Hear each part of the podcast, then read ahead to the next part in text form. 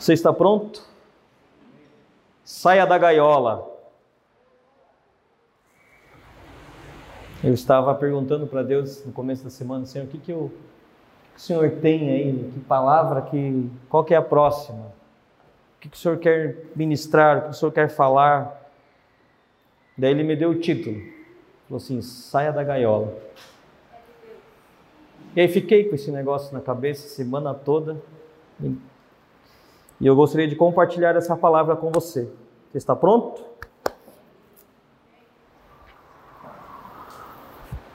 Será que você está em alguma gaiola? Gálatas capítulo 5 diz que ele veio e ele nos libertou para verdadeiramente sermos livres.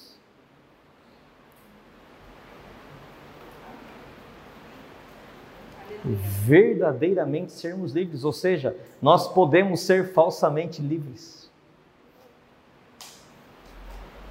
Se eu e você podemos ser verdadeiramente livres, podemos ser também falsamente livres. Existe uma liberdade que é verdadeira.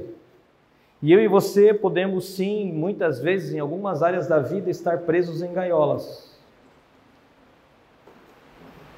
Por mais que sejamos livres, por mais que já tenhamos recebido a liberdade que há em Cristo Jesus para verdadeiramente sermos livres, eu e você permanecermos em gaiolas, escravos, presos. O que é gaiola? Gaiola é uma estrutura. Pode ser feita de bambu, de ferro, né? São estruturas para deter, controlar, dominar, escravizar, prender, gaiolas. A Mocira, toda vez que o Diógenes coloca um passarinho na gaiola, ela solta. E o Jó chega e fala: O que aconteceu com o passarinho? A Mocira fala: Não sei.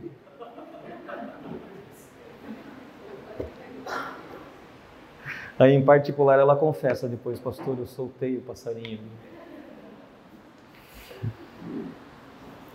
Nós temos que soltar os passarinhos, abrir a gaiola. Em nossa mente existem gaiolas que aprisionam sonhos, projetos, livros, músicas, empresas, gaiolas que aprisionam. E é necessário identificar essas gaiolas, libertar e deixar voar nossos sonhos e projetos. Existem tipos de gaiolas diferentes. Eu vou citar aqui algumas para você. De repente você vai identificar que dizer assim: "Ah, eu acho que eu tenho uma dessa aí. Eu tenho uma gaiola dessa aí." Gaiolas do medo, gaiolas da insegurança, gaiola da frustração, gaiola da dúvida, gaiola da comparação, gaiola da incredulidade, são gaiolas que não nos permitem voar, nos deixam presos. São prisões que limitam o nosso avanço. Gaiolas. Veja o que está escrito em Efésios capítulo 4, vamos ler o verso 17 e o verso 18. Efésios. Assim eu lhes digo, e no Senhor insisto, que não vivam mais como os gentios, que vivem na futilidade dos seus pensamentos eles estão obscurecidos no entendimento e separados da vida de Deus por causa da ignorância em questão, devido ao endurecimento dos seus corações. Essa palavra obscurecidos ou entenebrecidos, de repente na sua versão está entenebrecido, no original ele significa triste, tristeza, escuridão de tristeza. Eles estão tristes no entendimento. Eles estão deprimidos no, entendimento. Porque eles sentem uma culpa imperdoável. Uma coisa que não eles querem se esforçar o máximo possível. Eles querem sofrer o máximo possível. Eles querem pagar penitências e eles querem ser cada vez melhores para se sentir menos culpados. Gentios, entenebrecidos ou obscurecidos, tristes no entendimento. porque eles estão separados da vida de Deus. Só existe uma forma hoje de você estar, se sentir em Deus, perto de Deus. Só existe uma forma. Conhecendo a graça de Deus. Se você não conhece a graça de Deus, você se sente longe de Deus, por mais que você frequente a igreja de domingo a domingo. Você frequenta a igreja de domingo a domingo, e quanto mais você vai, mais longe de Deus você se sente. Porque quanto mais você de repente vai na igreja, mais você descobre o quanto você é ruim, o quanto você é pecador, o quanto você é miserável, o quanto você. Mas se eu e você, na verdade, descobrimos quem é Jesus e passamos a conhecer a Jesus de fato, o nosso entenebrecimento mental, a nossa, nossa tristeza mental vai embora porque vem uma liberdade de fé, uma liberdade de graça, uma liberdade de perdão que liberta a sua mente. Mas Deus não quer libertar a sua mente só para você ser livre e ainda continuar dentro da gaiola. Acredite, em todas as gaiolas que existem, Deus já foi lá e abriu a portinha e já deixou aberta. Não existe mais gaiola com trancado, fechado, com cadeado, não existe. Todas as gaiolas estão com a porta aberta, mas muitos de nós ainda estamos dentro de gaiolas, por mais que as portas estejam abertas. Porque o que Jesus fez foi abrir a porta da gaiola, mas ele não nos tirou de dentro da gaiola, eu e você que temos que voar. Ele já deu asas, e nem precisou de Red Bull. Mas você tem asas, ele te deu asas para voar. As portas estão abertas, mas eu e você não podemos ficar obscurecidos no entendimento, entenebrecidos no entendimento, tristes. O que causa tristeza hoje no ser humano é culpa. Culpa de não ser melhor, culpa de não ser um marido melhor, culpa de não ser um pai melhor, culpa de não ser uma esposa melhor, culpa de não ser uma mãe melhor, culpa de não ser um empresário melhor, culpa de não ter mais dinheiro, culpa de. culpa. Culpa de ter feito o que você fez no passado, culpa de ter feito o que você fez essa semana, culpa. Culpa de não ter feito, culpa de não ter ido, culpa, culpa.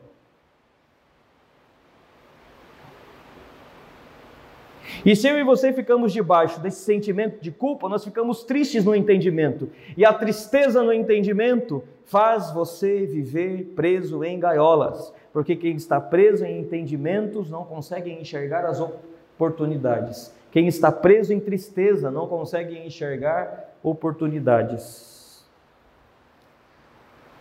A gaiola do medo impediu aqueles dez espias e suas famílias de entrar na terra de Canaã.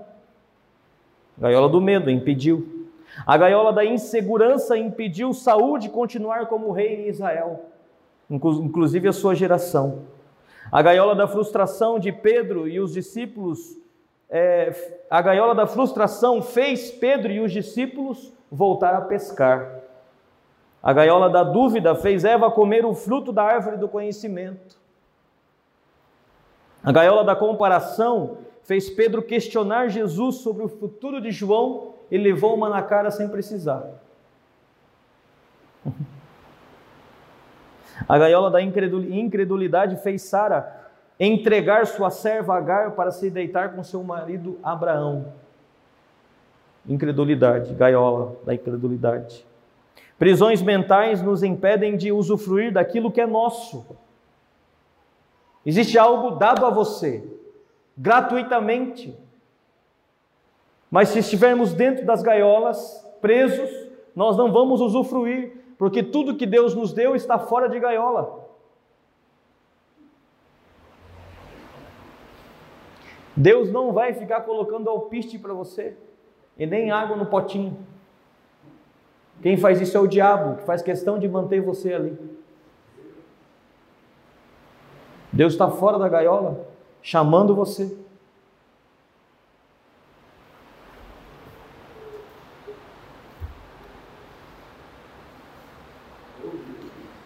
Prisões mentais nos impedem de usufruir daquilo que é nosso, de continuar o que começamos.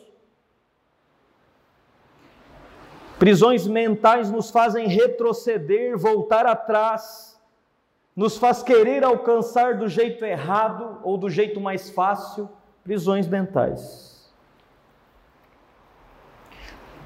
Quando mentes são libertas, sonhos são realizados e projetos são estabelecidos. Escreva essa frase aí se você está notando. Quando mentes são libertas, sonhos são realizados e projetos são estabelecidos. Quem limita nosso alcance são gaiolas mentais, não é o diabo. O diabo ele só coloca o alpiste, só coloca a comidinha e coloca vinho, só isso. Mas a porta aberta, ele nem consegue mais fechar a porta, porque Deus não deixa a porta. A, a gaiola foi arrebentada, ela foi destruída, não tem nem porta, não tem mais nada, mas a gente fica lá no puleirinho.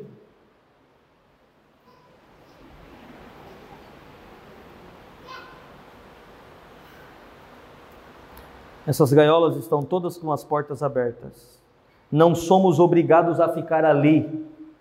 Ficamos porque queremos. Ficamos porque tem comidinha e água sem nosso esforço. Nós ficamos na gaiola porque é confortável ficar na gaiola, é mais agradável ficar na gaiola, é mais fácil ficar na gaiola.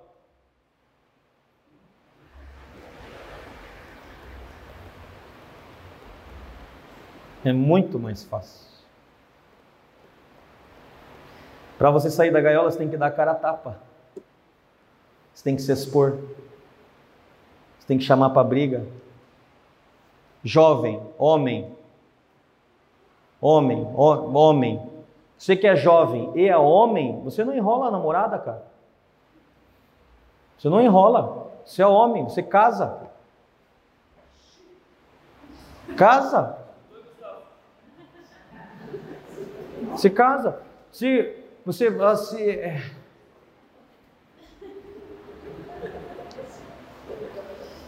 Tua namorada fala assim para você. É...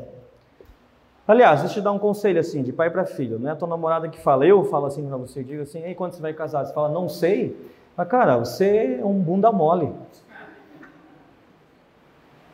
Precisa tomar jeito na tua vida. Você precisa assumir essa responsabilidade, assumir esse risco e casar. Não, mas eu sou muito novo, então não namora a coisa.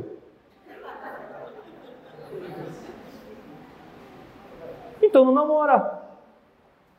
Se é muito novo, não namora. Se já tem idade para namorar, tem idade para casar.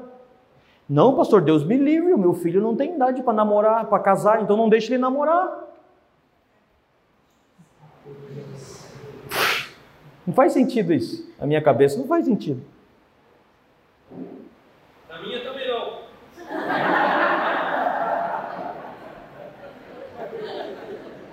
não. Quer namorar é para casar. Não existe essa coisa assim, estamos namorando, ah, não sei, vamos ver no que vai dar, não existe. Porque na cabeça de mulher pode até existir isso. Na cabeça de mulher, mas na cabeça de homem não pode existir, porque homem tem propósito. Homem tem propósito. Eu comecei a namorar em novembro. Em dezembro eu noivei, em janeiro eu casei. E eu perdi a oportunidade? É assim. Já faz 14 anos. Já faz 14 anos. Né? Tá dando certo. Estamos levando, né?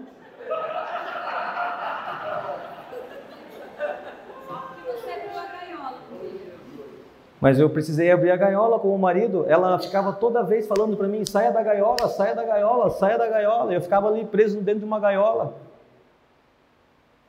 E um dia eu tive que sair da gaiola. É... Veja, sabe por que, que nós preferimos ficar dentro da gaiola? E dizendo assim, o cara diz assim: não, eu quero primeiro terminar minha faculdade é cômodo para você. Não, eu primeiro quero construir.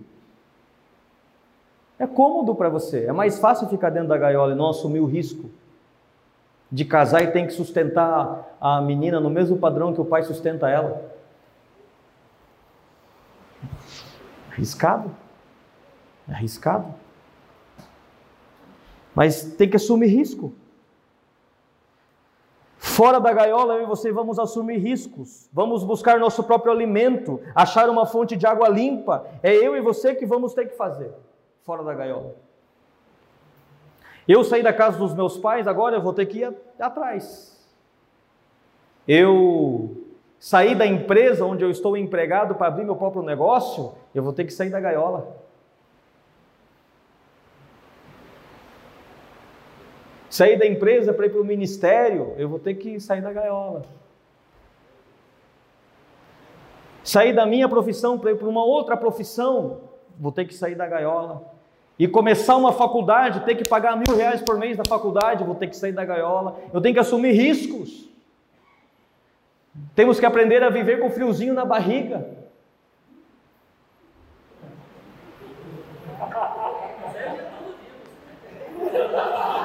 Fora da gaiola, vamos ter que tirar a bunda da cadeira.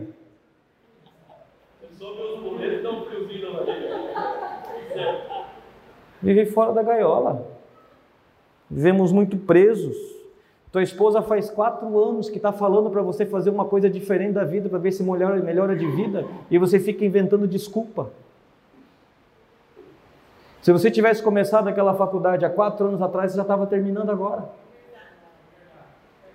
Mas você preferiu ficar em casa assistindo o Big Brother.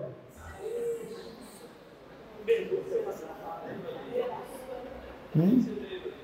Se você tivesse feito aquele curso lá atrás, já tinha terminado de pagar agora.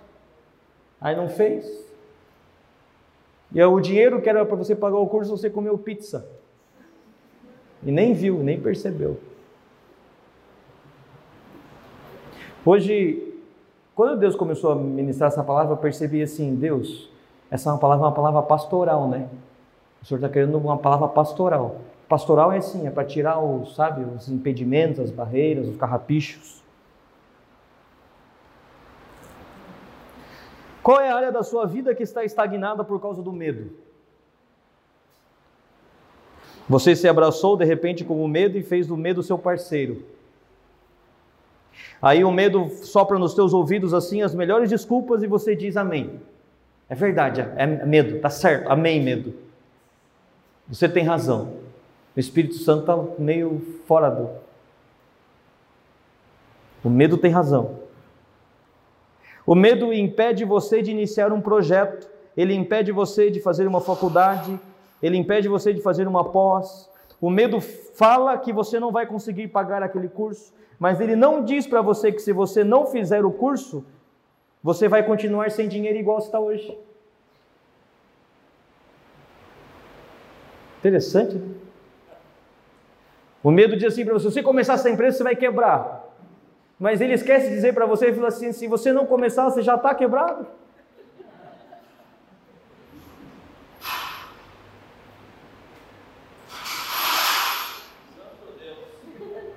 As correntes estão sendo rompidas, quebradas, destruídas a sua mente. Aleluia, isso é profético. Então eu que falei para ele, faz barulho de corrente lá para ficar gravado. Você não tem medo de terminar o ano da mesma forma como você começou? Obrigado, Emerson. Foi o Zé. Foi o Zezinho, participação especial hoje. Davi foi sozinho contra Golias. E o grande risco assumido por Davi foi o que deu início ao governo e influência de Davi em Israel. Foi o fato de Davi ter enfrentado Golias e matado Golias foi exatamente isso que elevou o nome de Davi para começar a influência dele. Se Davi tentasse proteger sua vida, ele teria destruído seu futuro. Vou repetir isso para você anotar. Se Davi tentasse proteger sua vida, ele teria destruído seu futuro. Quantos de nós destruímos nosso futuro porque queremos proteger nossas vidas hoje?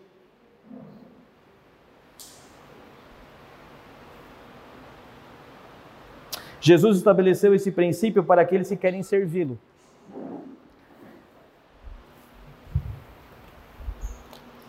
Ele diz o seguinte: se você quiser proteger a sua vida, você vai perder ela. Mas se você entregar a sua vida, você vai ganhar. Se você quiser me servir, aprenda esse princípio. Mas esse princípio serve para tudo. Ele estabeleceu esse princípio para quem quer servi-lo, Mas eu e você, inteligentes, pegamos para poder praticar isso para tudo na vida. Ou seja, nós podemos dizer o seguinte: podemos dizer o seguinte: se você quiser guardar e proteger a sua vida de iniciar um desafio, você já perdeu. Mas se você se entregar para iniciar esse desafio, aí você vai ganhar. Se você arriscar e matar o e, e dar a sua vida para matar o gigante, aí você ganha. Mas se você tentar se esconder e proteger a sua vida, você perde. Você sabia que se Davi tivesse negado matar Golias, ele teria perdido o reino que Deus havia dado para ele?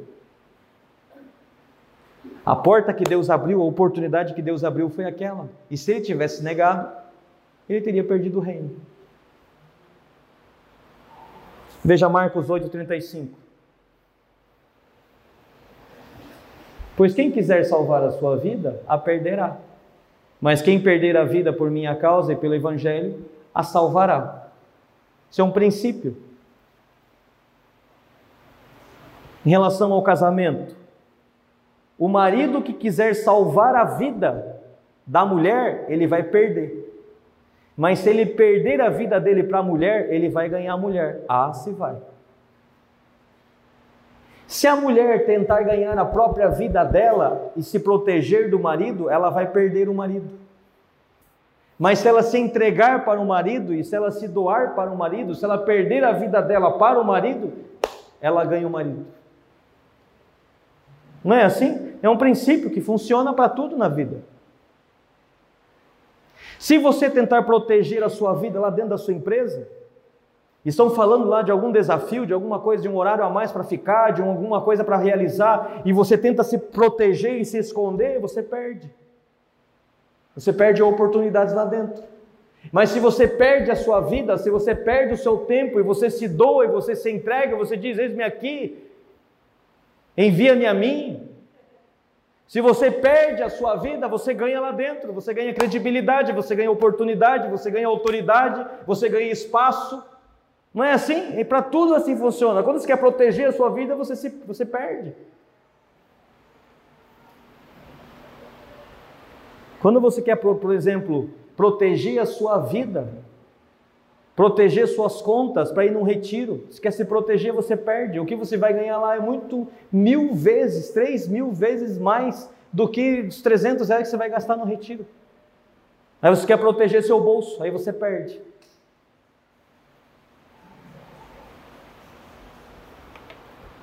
A abundância da sua vida está depois dos riscos. Se você não assumir riscos e você não estiver disposto a assumir riscos, você vai ficar vendo as pessoas receberem abundância do seu lado e você vai ficar reclamando e murmurando com Deus por que, que com você não acontece. E Deus vai falar assim para você: Eu dei para todo mundo, filho. Só que você não tem coragem de estender a mão para pegar. Você não levanta a bunda dessa cadeira para pegar.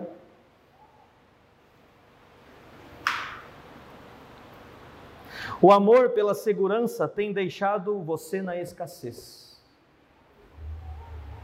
O amor, o apego pela segurança tem deixado muito de nós na escassez.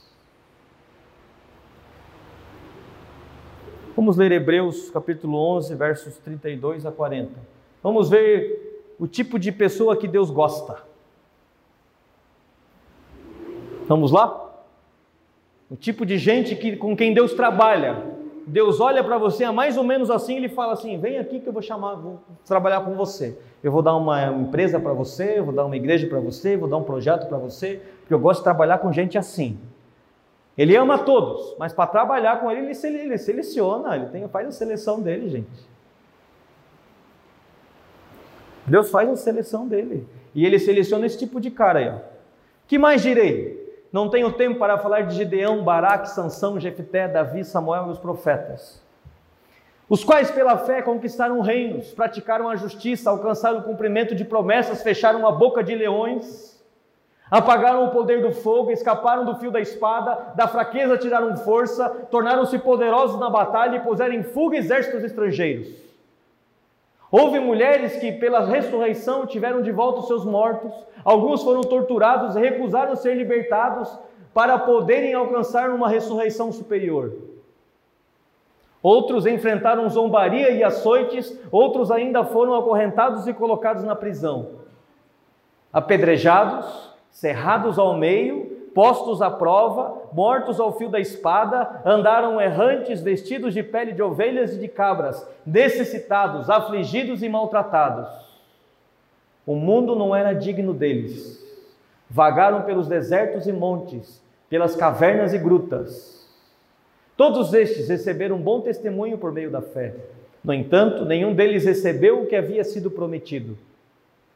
Deus havia planejado algo melhor para nós, para que conosco fossem eles aperfeiçoados. Eles fizeram tudo isso por causa de algo que não receberam, quem recebemos fomos nós. E aí nós recebemos agora e ficamos parados. Eles se esforçaram para alcançar e não alcançaram e nós recebemos e não fazemos nada com isso.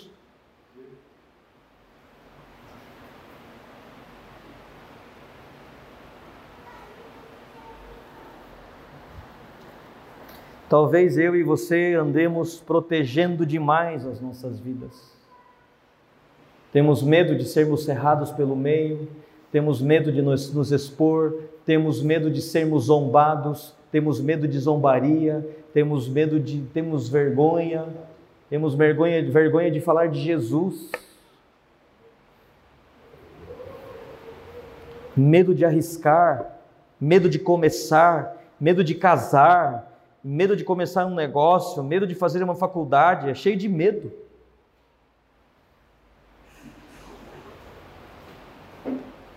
Jesus fez tudo por você na cruz, meu irmão, mas o diploma, o certificado, você vai ter que estudar. Vai ter que ir atrás.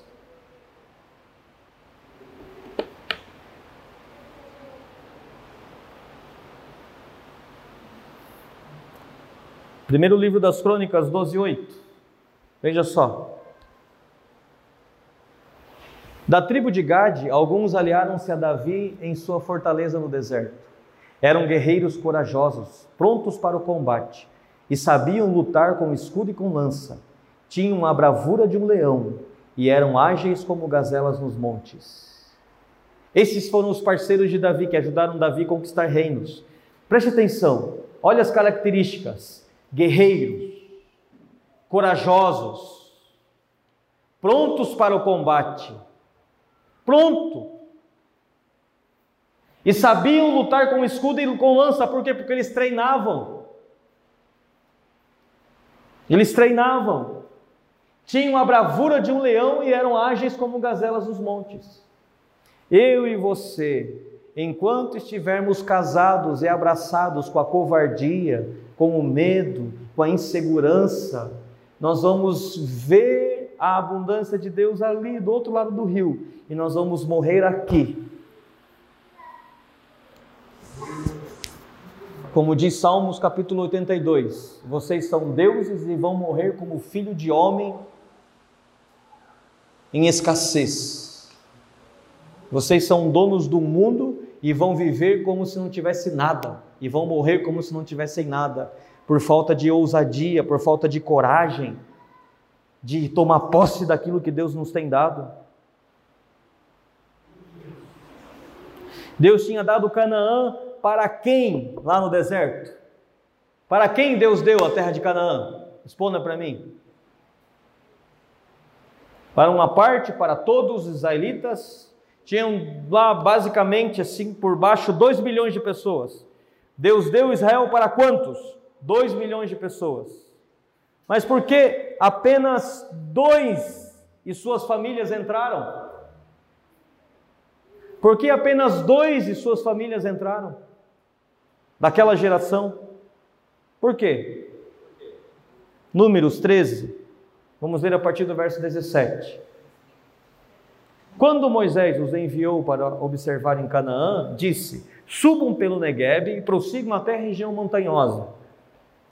Vejam como é a terra e se o povo que vive lá é forte ou fraco, se são muitos ou poucos Se a terra em que habitam é boa ou ruim, se as cidades em que vivem são cidades sem muros ou fortificadas. Faz um levantamento lá. Se o solo é fértil ou pobre, se existe ali floresta ou não. Sejam corajosos, tragam alguns frutos da terra. Era a época do início da colheita das uvas.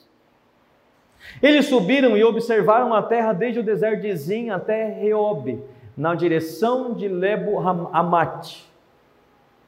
Subiram do Negueb e chegaram a Hebron, onde viviam Aimã, Cesai, Talmai, descendentes de Enac. Hebron havia sido destruída sete anos antes de Zoan, no Egito. Quando chegaram ao vale de Escol, cortaram um ramo do qual pendia um único cacho de uvas. Dois deles carregavam o cacho pendurado numa vara. Colheram também romãs e figos. Imagine, um cacho de uva aqui, ó. O Vanderlei de um lado, segurando. Imagina, um cacho de uva. E o Rogério do outro. E fazendo força para carregar o cacho de uva. Tem desse lá no, no teu lado. Desse tamanho? Aquele lugar foi chamado Vale de Escol por causa do cacho de uvas que os israelitas cortaram ali. Ao fim de 40 dias, eles voltaram da missão de reconhecimento daquela terra. 40 dias, espiando, voltaram. Eles então retornaram a Moisés e Arão e a toda a comunidade de Israel em Cádiz, no deserto de Parã, onde prestaram relatório a eles e a toda a comunidade de Israel, eles mostraram as frutas da terra. E deram o seguinte relatório a Moisés: Entramos na terra a qual você nos enviou, onde manam leite e mel. Aqui estão alguns frutos dela. Mas, pastor, a tua palavra é uma bênção, recebi a tua palavra, eu creio a graça de Deus. Olha, maravilhoso tudo isso, viu? Mas, aqui em Itapeva, não é fácil. Mas o povo que lá vive é poderoso e as cidades são fortificadas e muito grandes. Também vimos descendentes de Enaque os amalequitas vivem no Negueb, os hititas, os jebuseus, os amorreus vivem na região montanhosa, os cananeus vivem perto do mar e junto ao Jordão. Então Caleb fez o povo calar-se perante Moisés e disse: Subamos e tomemos posse da terra, é certo que venceremos. Mas os homens que tinham ido com ele disseram: Não podemos atacar aquele povo, é mais forte do que nós.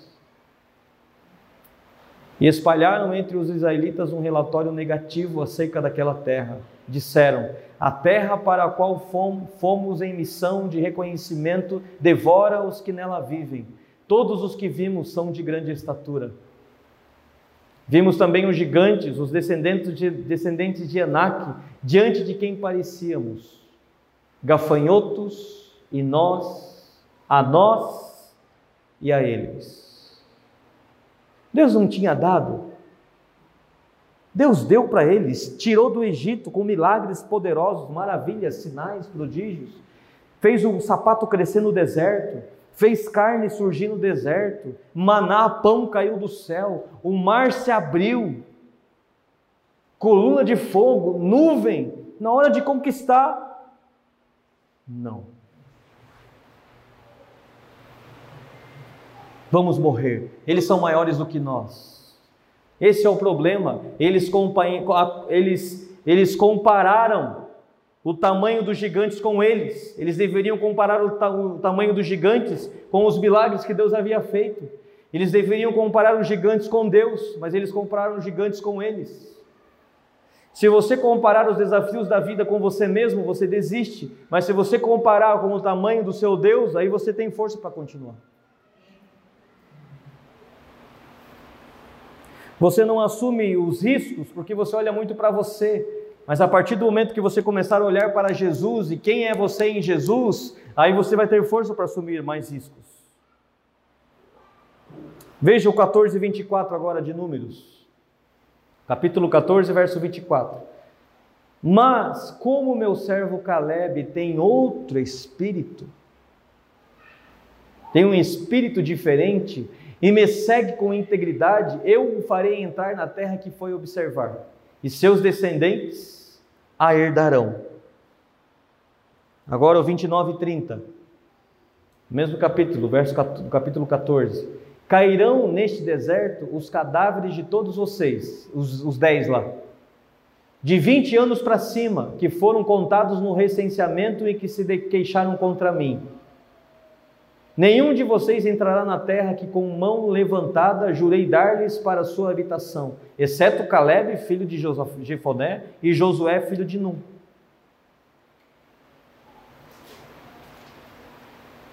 Até o 30? É, até aí. Ou seja, por mais que Deus tenha te dado, por mais que Ele esteja com você, por mais que seja de graça, é possível você não usufruir por causa das gaiolas, do medo, da insegurança, da dúvida. Aqueles dez não entraram na terra porque eles não creram em Deus. Em Hebreus, Deus o autor de Hebreus diz assim: Não sejamos como os nossos pais no deserto, que irritaram a Deus com a sua incredulidade. Se eles, sem receber a promessa, irritaram a Deus com a sua incredulidade, ele diz: Imagine nós hoje, que temos tudo já gratuitamente. O maior desejo de Deus é que você usufrua de tudo aquilo que Ele te deu. Como sair da gaiola? Davi saiu da gaiola servindo seu pai. Moisés saiu da gaiola servindo seu sogro. Abraão saiu da gaiola assumindo riscos.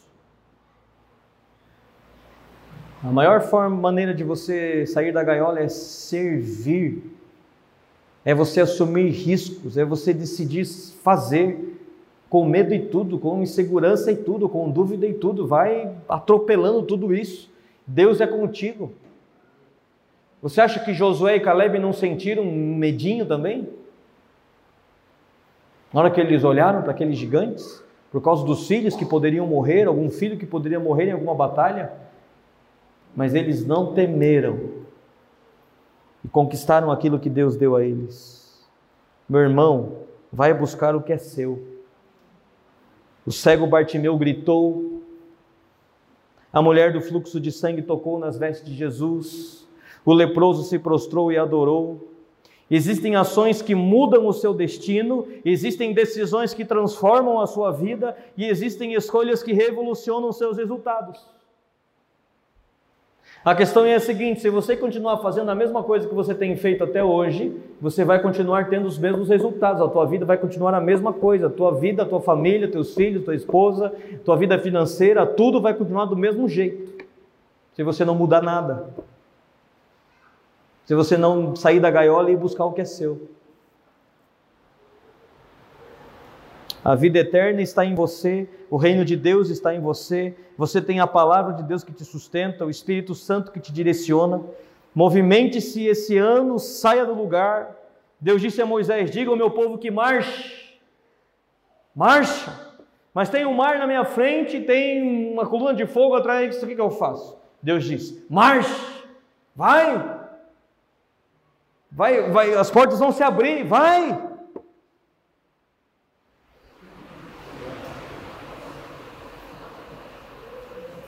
Ah, não, mas tem muitas pessoas melhores do que eu. Pare de se comparar e vai.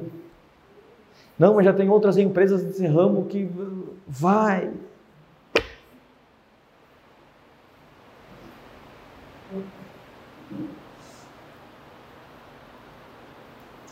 Não, eu não tenho potencial para liderar grupo familiar. Vai.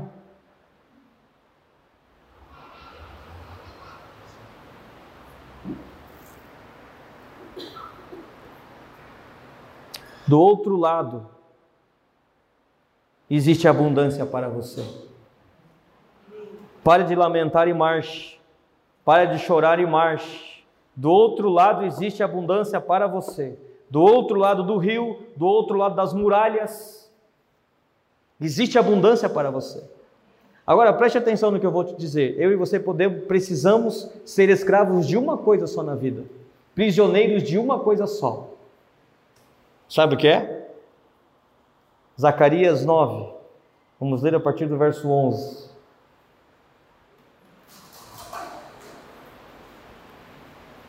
Quanto a você, por causa do sangue da minha aliança com você, libertarei os seus prisioneiros de um poço sem água.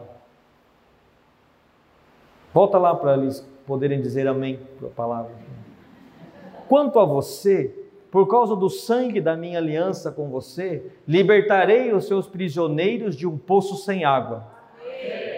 Verso 12. Voltem à sua fortaleza, ó prisioneiros da pois hoje mesmo anuncio que restaurarei tudo em dobro para vocês.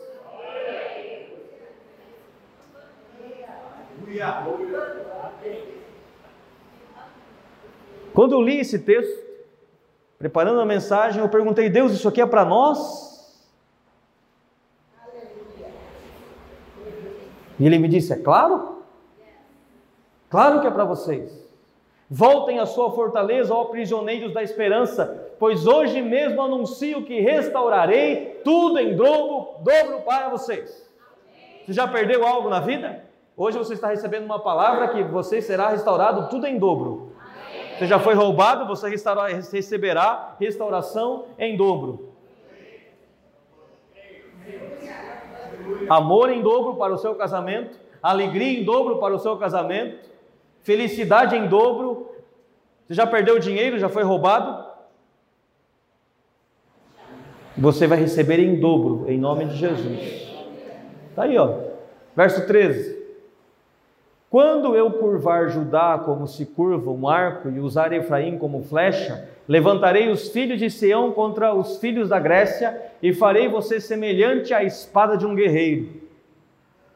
Então o Senhor aparecerá sobre eles, sua flecha brilhará como relâmpago, o soberano Senhor tocará a trombeta e marchará em meio às tempestades do sul. O Senhor dos exércitos os protegerá. Eles pisotearão e destruirão as pedras das atiradeiras. Eles beberão o sangue do inimigo como se fosse vinho. Estarão cheios como a bacia usada para aspergir água nos cantos do altar. Naquele dia, o Senhor, o seu Deus, os salvará como o rebanho do seu povo, e como joias de uma coroa brilharão em sua terra. Ah, como serão belos, como serão formosos! O trigo dará vigor aos rapazes, e o vinho novo às moças. Eu e você somos prisioneiros da esperança. Nós somos prisioneiros porque existe uma esperança que não morre. A nossa esperança está na vida eterna que temos em Jesus. Essa esperança nunca morre. A nossa esperança não está em nós mesmos. A nossa esperança não está nas coisas. A nossa esperança não está no mercado. A nossa esperança está em Jesus. Então eu e você podemos ser prisioneiros dessa esperança. Veja o que está escrito na primeira carta de Pedro, capítulo 1 a partir do verso 3. Bendito seja o Deus e Pai de nosso Senhor Jesus Cristo, conforme a sua grande misericórdia. Ele nos regenerou para uma esperança viva, por meio da ressurreição de Jesus Cristo dentre os mortos, para uma herança que jamais poderá perecer, macular-se ou perder o seu valor, herança guardada nos céus para vocês que, mediante a fé, são protegidos pelo poder de Deus, até chegar à salvação prestes a ser revelada no último tempo. Temos esperança, a nossa gaiola é a nossa esperança em Jesus, nesta gaiola somos livres. A gaiola da esperança em Jesus. Essa gaiola não tem limites, ela é uma gaiola ilimitada. Nós temos lá em casa cinco calopsitas. E todas as manhãs eu pego elas, quando elas ouvem que eu levantei, elas já começam a gritar lá embaixo. Eu pego a gaiola fechada, levo para o jardim e elas ficam ali naquele, naquele desespero, naquele anseio para eu libertar elas. Eu abro duas portas. Eu abro a porta de uma portinha de cima, ponho um pauzinho assim em cima e abro a portinha de baixo. Antes de eu sair, Todas elas já saíram da gaiola. E já começa a, voar. E fica, começar a andar pelo jardim. Hoje elas comeram todas as flores do jardim. Minha esposa ficou muito feliz. comeram as flores do jardim. Elas saíram, se libertaram e saíram comendo as flores do jardim. E sabe que me dá um desespero de ver aqueles passarinhos presos naquela gaiola? Eu não vejo a hora de, de abrir assim e elas saem dali rapidinho e estão livres. Eu só consigo ter aqueles passarinhos lá em casa porque a gente tem um jardim e consegue deixar eles soltos lá. Se fosse para ficar dentro da gaiola, eu não ia conseguir. Porque o maior valor que eu tenho na vida é liberdade. Então, eu fico imaginando Deus. Ele já abriu todas as portas para você e você continua lá dentro da gaiola. E ele olha assim para fora ele fala: tem tantas flores nesse jardim para comer e você comendo alpiste aí dentro.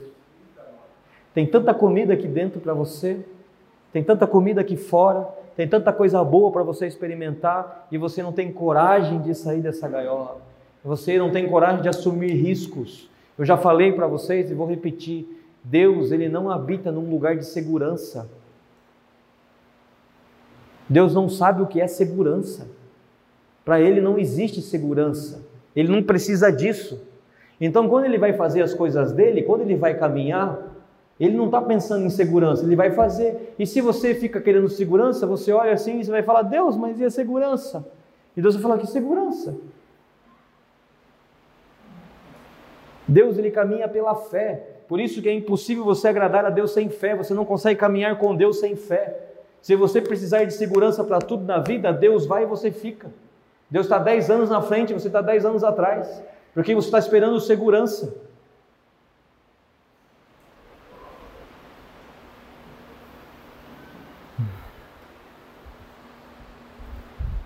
O dia que você aprender a caminhar pela palavra de Deus, sua vida muda.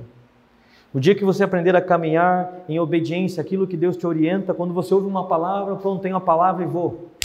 Você não precisa de mais nada, você não precisa de dinheiro, você não precisa de, de, de pessoas te aprovando, você não precisa, tem uma palavra. E você vai, ah, meu irmão, meu irmão. O dia que você aprender a dar passos de fé na palavra de Deus, você sai da gaiola.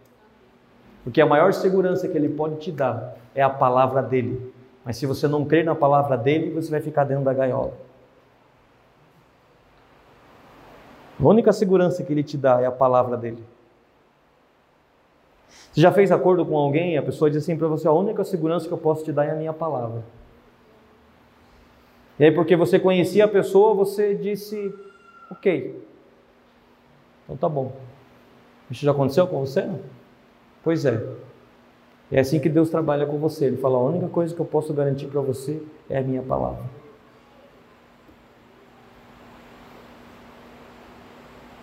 Coloque-se em pé.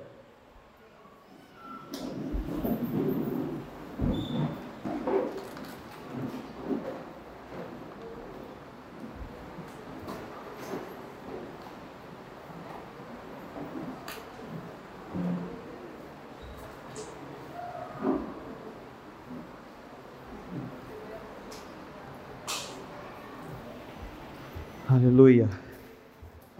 Feche seus olhos. Feche seus olhos.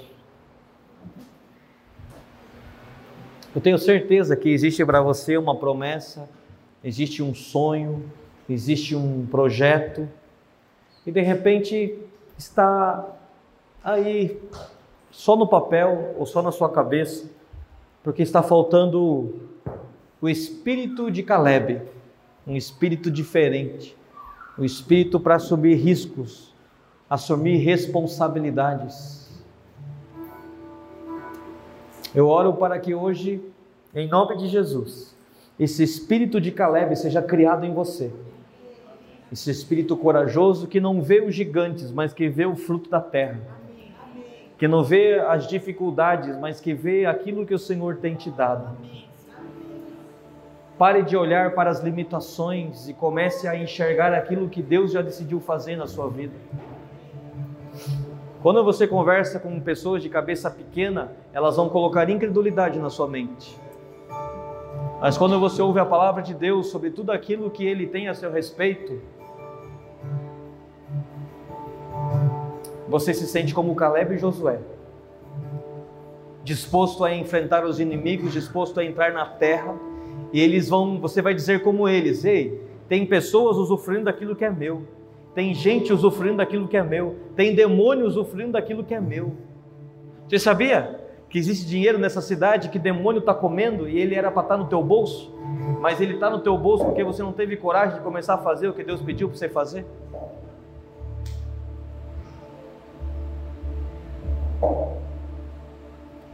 E os demônios estão aí comendo. Mas é teu, é herança tua.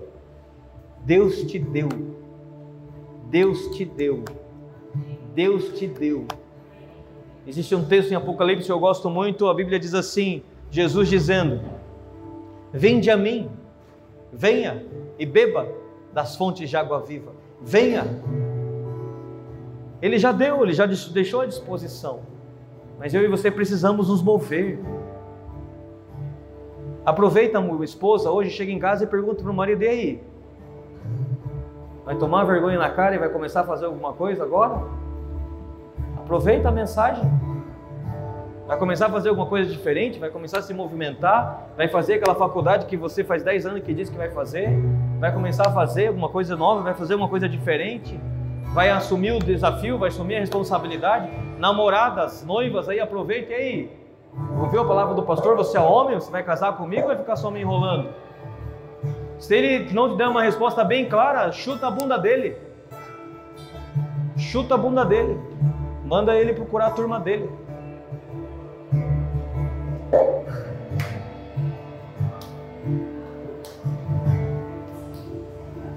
Aleluia. Levante suas mãos, bem alto.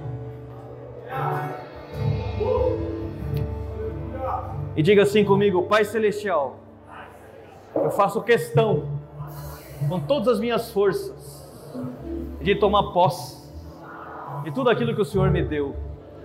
Eu sei que isso honra o Seu nome. Está escrito que no deserto os israelitas blasfemaram contra Deus, por não quererem receber aquilo que Deus deu. Portanto, Senhor, nesta noite, neste ano, nós não vamos blasfemar contra o Seu nome, mas sim vamos honrar o Seu nome, recebendo com alegria tudo que o Senhor nos deu.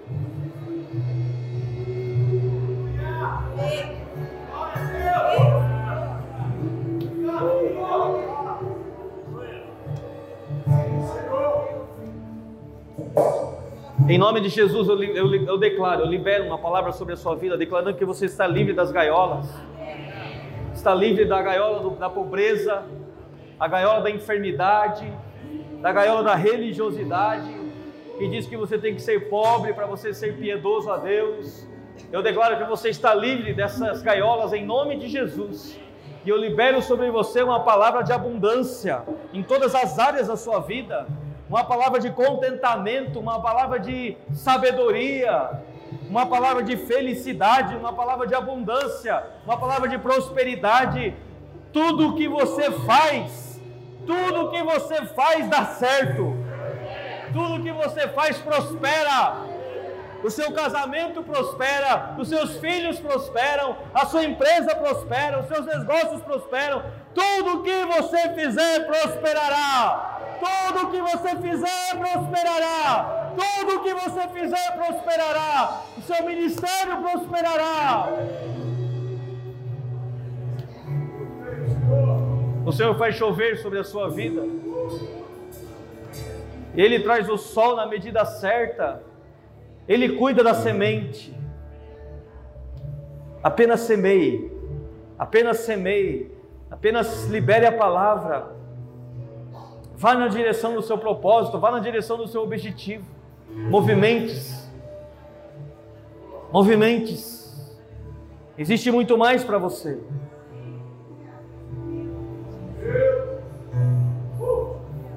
Você vai ultrapassar todas as barreiras esse ano.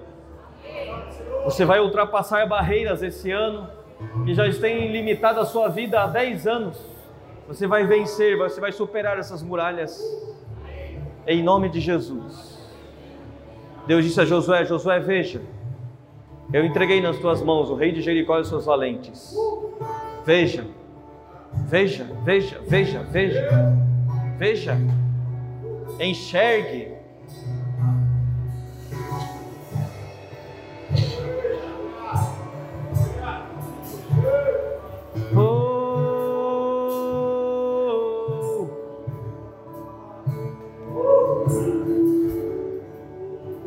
Grilhões estão sendo quebrados, correntes estão sendo destruídas.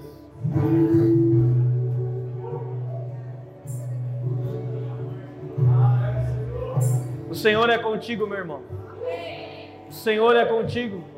E Ele faz prosperar as obras das suas mãos. O Senhor é contigo.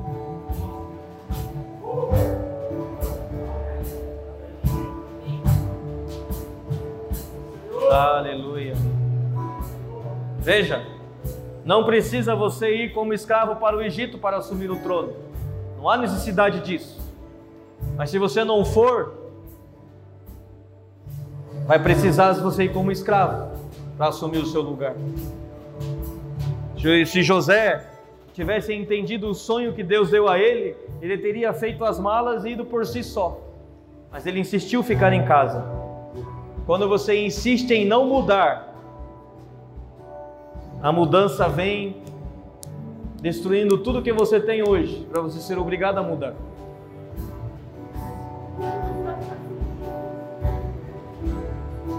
Não resista, não resista, não resista, não resista. Quando Deus chamar você, simplesmente vá. Simplesmente vá. Obedeça. Assuma os riscos. Assuma as responsabilidades.